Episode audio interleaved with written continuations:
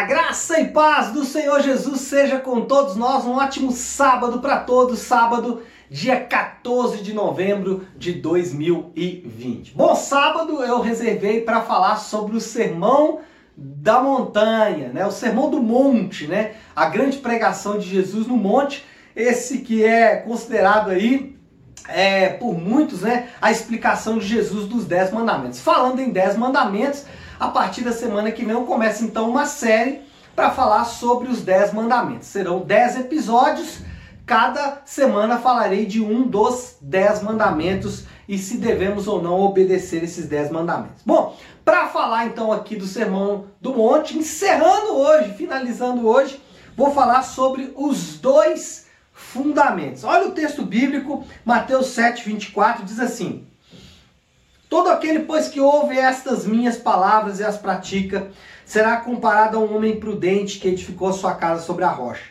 Caiu a chuva, transbordaram os rios, sopraram os ventos e deram com ímpeto contra aquela casa, que não caiu, porque foi edificada sobre a rocha.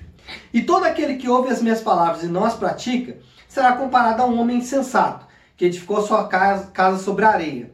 E caiu a chuva, transbordaram os rios, sopraram os ventos e deram com ímpeto contra aquela casa. E ela desabou, sendo grande a sua ruína. Bom, neste texto nós temos dois homens, o prudente e o insensato.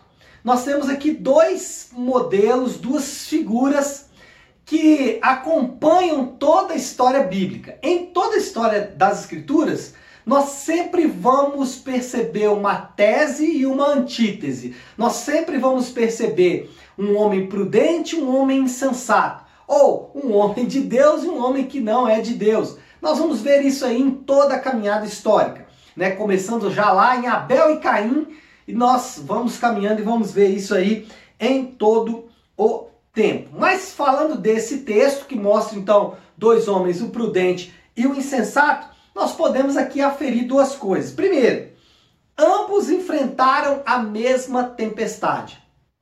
O homem prudente que edificou sua casa sobre a rocha, e aqui, esse homem prudente, nós vamos falar daqui a pouco, ouviu a palavra de Deus e praticou. Esse homem que ouviu a palavra de Deus e praticou, contrasta com outro homem que não ouviu a palavra de Deus e não praticou, ou se ouviu, não quis praticar. O ponto é que o prudente e o insensato enfrentaram a mesma tempestade. Nós não podemos deixar de entender que homens prudentes ou insensatos, ímpios e justos, todos vão passar por tempestades na vida. Não é pelo fato de sermos de Deus, de pertencermos a Deus, que nós não vamos enfrentar tempestades. E também, pelo fato das pessoas não servirem a Deus, não significa que elas vão enfrentar mais tempestades do que nós. Não, a tempestade vai cair sobre cada um dos dois.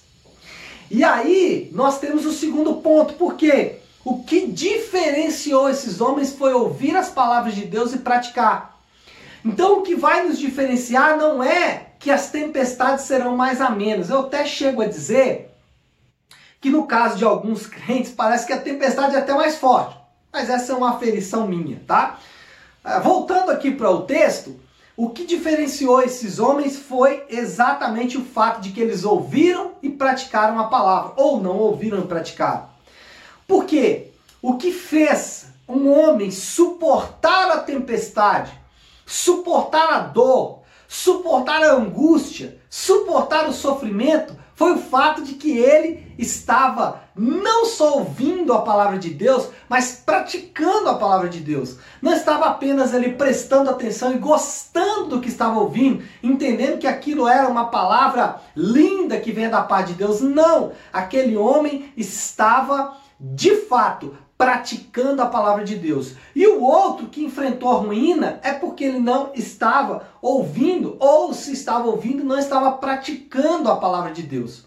E esse é o nosso desafio: ouvir os textos bíblicos, e aí o contexto aqui é o Sermão do Monte, ouvir tudo que Jesus falou para trás e praticar. Porque não adianta ouvir tudo que nós ouvimos sobre duas estradas, sobre amar os nossos inimigos, sobre perdoar, sobre é, fazer o julgamento correto das situações. Não adianta a gente ouvir tudo isso se não praticarmos. Se não praticarmos, nós vamos ser insensatos. E quando vier as tempestades, certamente nós não vamos sobreviver. E é isso que Jesus está dizendo. E para finalizar a grande pregação de Jesus, ele diz assim no versículo 28 e 29.